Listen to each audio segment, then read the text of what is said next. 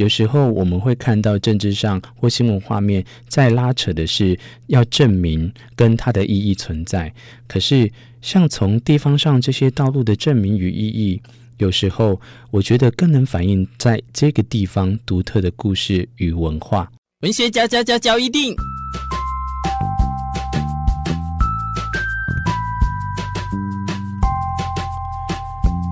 欢迎收听文学交一定。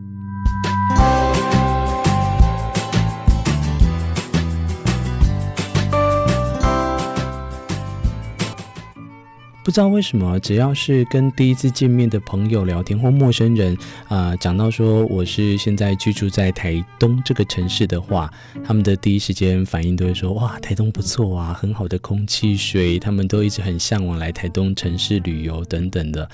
但相对来讲，愿意付出实践的人，他一定就是居住在台东一辈子之后也移民到台东。但有一派的人呢，他会选择来台东旅游。在这个旅游过程当中，突然就让我想起了一个因缘际会的故事，想要分享给大家。我招待了一个来台东玩的外国朋友，那他在台湾居住也已经有十多年了，所以他发现只要来到其他不同的城市旅游，有一个很好的公式，就是路名一定会有中正路、中山路、中华路等等。可是他发现，在台东旅游的时候，有一些很独特的路名，像是呃传广路，或者是呃马亨亨大道。那马亨亨大道，大概很自然而然就可能会想到凯达格兰大道等等这些以原住民历史文化传统来去命名的路名。可是有一个比较特别的是铁花路，所以当他会看到这些名字的时候，他就会觉得说很奇特。今天在这一集里面呢，当然身为在台东居住的现在的我呢，刻不容缓的立刻就要为大家来介绍这些故事。首先，我先讲传广路。传广路呢，可能在年轻一辈的人呢，他会不了解。可是，呃，当你只要有参与过所谓的奥运，历史上呢，或多或少会知道这个名字，就是杨传广。是的，没错，他是我们台东人，他是马兰的阿美族人。传广路呢，在台东市区可以说是非常大条的路，开车或骑车起来呢，很舒服，一点也不拥挤。不过这条路的由来呢，刚刚除了提到是杨传广之外，其实就是纪念亚洲铁人的这一项记录。杨传广可以说是名副其实台湾有史以来最强的铁人。因为他代表台湾参加了一九六零年的罗马奥运，拿到了十项全能的银牌，就只差一点哦，就拿到了金牌。但是这样的落差隐恨啊，不足以形容他厉害的地方。他可是史上第一位十项全能的分数突破九千分的选手。尤其他的撑杆跳啊，可以说是世界无人不及。他的神乎其技呢，也让许多欧美的人士看到了亚洲人的强大，更看到了台湾原住民厉害的地方。这也就是传广路为了纪念他的由来。刚刚还有提到马亨亨大道啊，讲到马亨亨呢，其实是台东比较知名、后期了解的路，因为它是属于台东的外环道。但是呢，对我来讲可以说是非常的漂亮，尤其是在毕业季节的时候，一整排漂亮的凤凰花木，让我看了真的是非常的向往。所以在台东居住呢，永远都是有那么美的地方。而为什么取名叫马亨亨大道呢？马亨亨是台东历史上很重要的头目之一，在清朝的时候出生。他历经了清朝跟日据时代的时候呢，经历了非常多原住民重要的事件。也因为马亨亨为人公正，与官方和部落的关系非常的良好。每当原住民和政府发生了什么样的纠纷，都会请马亨亨出来调解。像是日治时代有名的马老漏事件，马亨亨也扮演了非常重要的调停角色。所以他在世的时候是台东部落之间的头目当中最受人敬仰的人之一。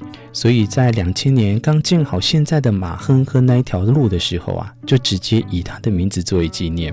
很可惜的是，那时候的这个路名啊，对我来讲不痛不痒，我根本都不知道马亨亨是谁。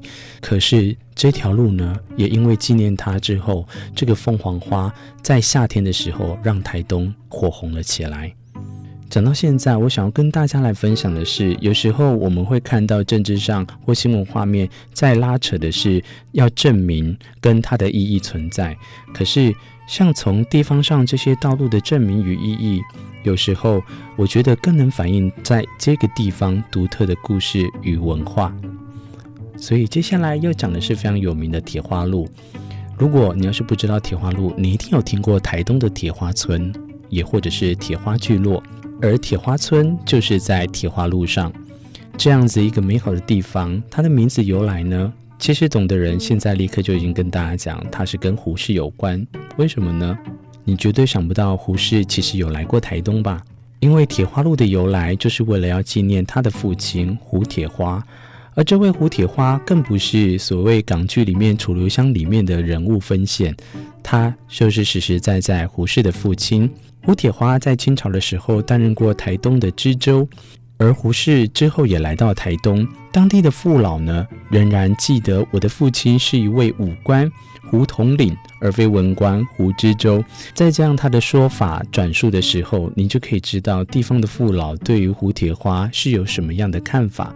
不过，却也因为为了纪念胡铁花，产生了这个铁花路。小时候，我总以为铁花路是因为跟台铁有关系，才称之为铁花路的由来。不过，下次如果你来到台东，晚上想要去铁花村玩一玩的时候，至少这一条路名带了一点文学的夜里传承，走遍了大街小巷里。您现在所收听的是文学角一定，我是主持人明志。这一集跟大家分享了台东几个非常特别而有名的路名之后，我相信在台湾各个地方的城市一定也有独特的路名。最后，我想要引述朱利安·巴恩斯他在回忆的余烬里面所提到的：我们自己有多长诉说着自己的人生经历，又有多长会加以调整修饰，隐藏部分的细节。当路走得越长，就越少人能在身边提醒我们，那不是人生的真相，那只是我们根据自己的人生所编织的故事。希望透过这段话分享给我们文教的朋友们，处处留意身边的角落，或许有非常不一样的发现。文学角一定，我是明智，感谢你的收听，我们下一集再相会，拜拜。